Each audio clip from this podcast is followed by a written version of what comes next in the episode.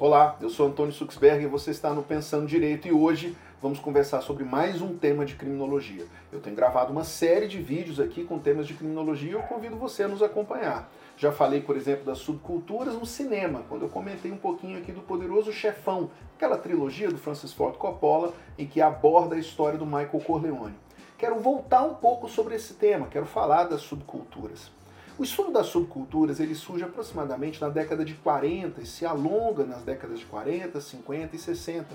Hoje quero especificamente comentar com vocês uma pesquisa, um trabalho que foi destacado em 1957 por dois, atores, dois autores muito relevantes no estudo da criminologia. São Grisham Sykes e David Matza.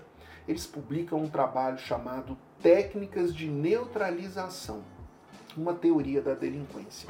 Vejam só que interessante.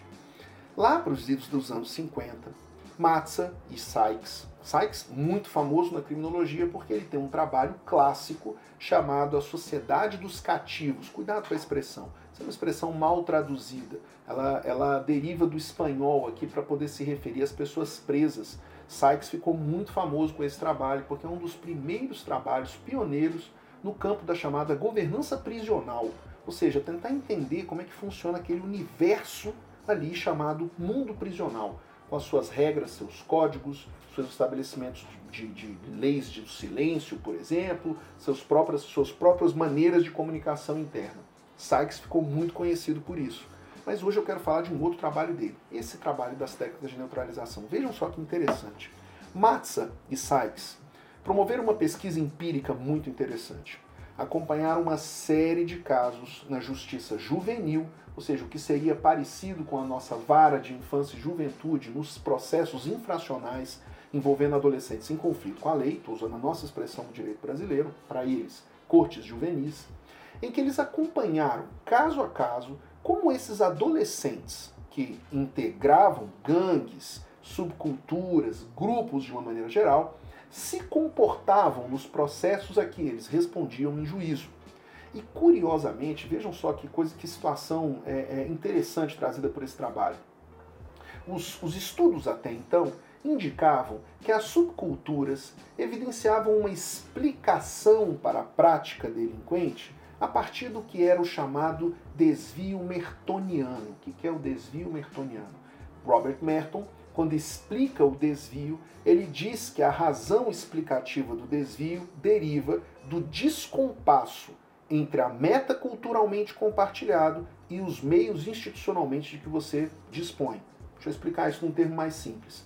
Todos querem que eu seja bem sucedido, tenha boas roupas, tenha bom carro, namore a, a menina assim, que eu viva de maneira assada, que eu me expresse de tal maneira assim.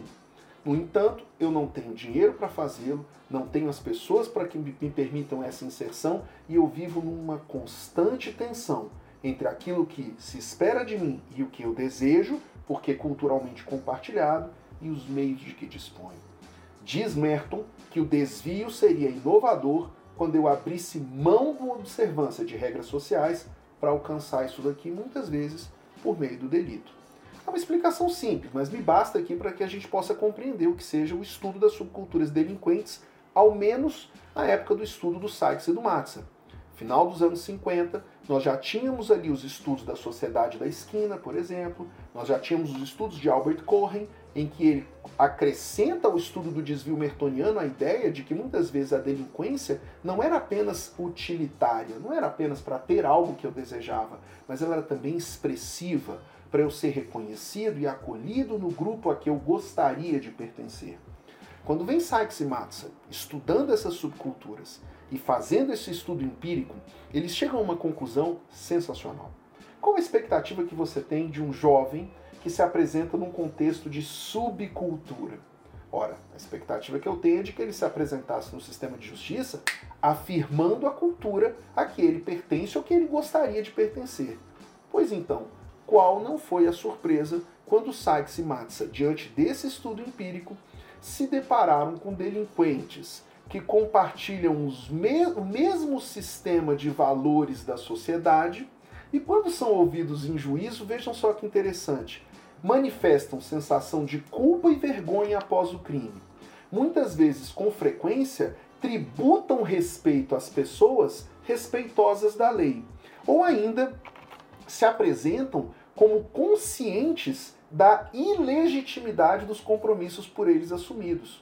E aí, quando chamados à responsabilidade, esses delinquentes que fazem desenvolvem técnicas capazes de neutralizar, racionalizar e justificar o comportamento criminoso, essas chamadas estratégias de justificação.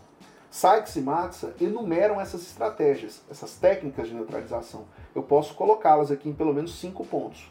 primeiro deles, a negação da responsabilidade. Não fui eu. Segundo, a negação da própria lesão ou da ilicitude. Olha, eu fiz isso, mas isso daqui não é crime, ou então isso daqui não é ilícito. Imagine vocês o que era, por exemplo, os grandes escândalos de corrupção que já aconteceram no Brasil, envolvendo classe política, aí vem o sujeito em juízo depois, diante de uma imputação criminal, dizendo: não, não, mas isso aqui não é crime, não, era apenas um caixa 2. 3. Negação da vítima. Quando você culpabiliza a própria vítima por aquilo que você está sendo responsabilizado.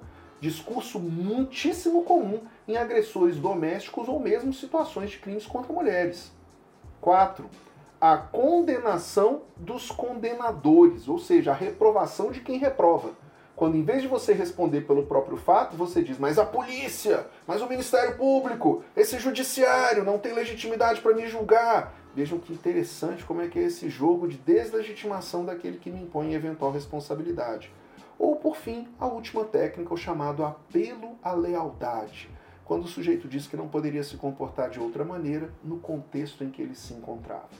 Cuidado, não leve essas justificativas para o direito penal. Não é isso que fazem Sykes e Matza. Sykes e Matza apresentam essas justificativas como técnicas, como respostas de justificativa que vão fazer o quê? Basicamente mostrar esses motivos, impulsos e racionalizações a atitudes favoráveis à violação da lei. Eles fazem isso a partir do que sejam esses estudos de subculturas e vejam só, o sentido das técnicas de neutralização hoje se espraiam para uma série de temas hoje presentes e com muito maior complexidade. Técnicas de neutralização estão presentes hoje, seja na criminalização, por exemplo, de atores políticos, quando muitas vezes escolhidos diante da prática do ilícito, o que, que eles fazem? Apresentam técnicas de neutralização, em vez de enfrentando o fato, condenam os chamados condenadores ou mesmo negam o que seja a própria ilicitude do que fazem situações de crimes culturalmente motivados, como muitas vezes são as expressões que utilizamos nas situações de agressores contra mulheres, em que o sujeito simplesmente não se enxerga como criminoso, ele acha na normal, natural o comportamento de agredir mulheres, não raras são as vezes em que o sujeito, em vez de responder ao fato, culpabiliza a própria vítima por isso. Ou então, quando você responsabiliza um sujeito menor dentro de uma estrutura maior de atuação criminosa e ele unicamente responde dizendo que ele não é responsável por nada, ou se ele é, o fez com um apelo à lealdade. Consegue perceber aí? Essas cinco técnicas de neutralização são bem desenvolvidas no universo interminável aqui de hipóteses que hoje consideram esses estudos que remontam lá à década de 50. Técnicas de neutralização, esforços de racionalização do que seja justificativa ou esforço de neutralizar, racionalizar e justificar o comportamento criminoso a partir do que seja essa atuação delinquente. Vale a pena estudar. Um tema presente dentro das subculturas, mas que hoje encontra eco, pelo menos nesses três campos que eu mencionei seja na criminalização de atos políticos, seja na criminalização que decorre da própria ação corrupta de agentes públicos ou nas hipóteses de crimes culturalmente motivados, como acontece nas agressões contra mulheres. Viu? Tema relevante e você precisa conhecer. Fique aqui comigo no Pensando Direito e comente aí se você tiver mais interesse em conhecer temas assim dentro da criminologia. Um grande abraço.